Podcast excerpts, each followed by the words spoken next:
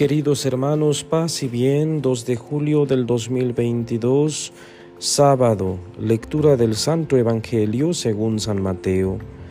En aquel tiempo los discípulos de Juan fueron a ver a Jesús y le preguntaron, ¿por qué tus discípulos no ayunan mientras nosotros y los fariseos sí ayunamos? Jesús les respondió, ¿cómo pueden llevar luto los amigos del esposo mientras él está con ellos? Pero ya vendrán días en que les quitarán al esposo y entonces sí ayunarán.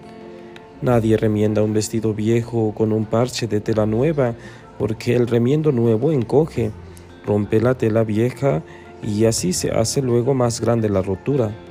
Nadie echa el vino nuevo en odres viejos, porque los odres se rasgan, se tira el vino y se echan a perder los odres.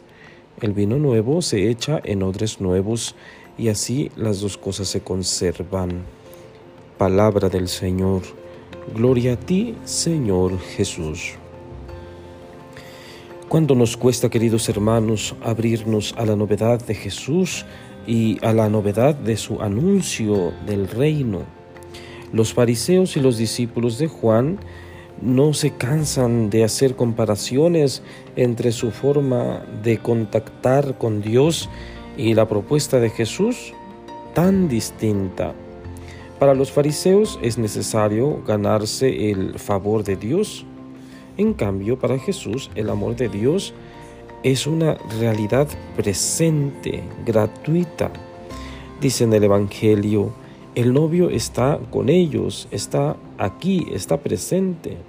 Por eso es un tiempo de alegría, para gozar la presencia del Dios con nosotros, del Emanuel. Para abrirnos pues a esta novedad del reino, tenemos que abandonar los viejos esquemas de ganar y merecer, de hacer y merecer, y dejar que la manera de reinar, gobernar de Dios cambie nuestra manera de pensar y nuestra forma de vida. Esto sí que es complicado. Jesús hoy nos invita a dar saltos de fe, a cambiar nuestras estructuras, a cambiar nuestros esquemas. Qué difícil, decíamos al inicio.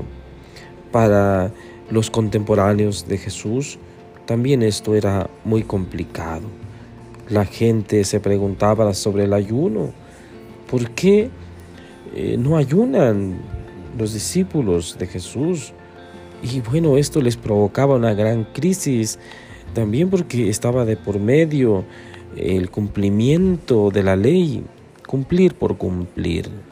Jesús viene a dar plenitud a la ley y viene a quitar este yugo, esta pesadez que acompañaba al pueblo de Dios con el cumplimiento de las normas.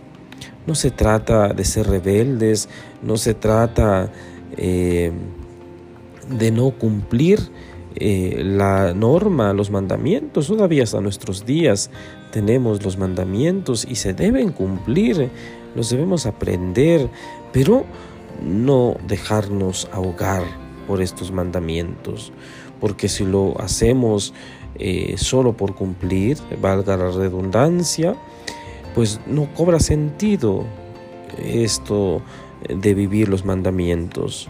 Queridos hermanos, el mensaje de Jesús es algo muy profundo. Ah, nos invita a darnos cuenta que Él está presente, que el reino de Dios ya está en medio de nosotros y hoy viene este Evangelio a modo de recordatorio, a modo de que no olvidemos que ya está aquí la novedad de Jesús y que nos toca a nosotros en medio de nuestras dificultades, de nuestras rutinas, abrirnos a esta novedad. A veces estamos acostumbrados a hacer lo mismo de siempre. Así lo hemos hecho por años, ya nos lo sabemos de memoria, eh, que no nos muevan estos esquemas. Y mientras más viejos, más enfrascados o más tercos somos en esto. Pues hoy Jesús nos invita a dar nuevos aires a nuestra espiritualidad. Eh, no significa reformar, no significa abandonar la ley, repito, sino a refrescarnos de esta gracia, de esta buena nueva que nos trae Jesucristo. Que, repito, Jesús hace siempre nuevas las cosas, todo lo renueva.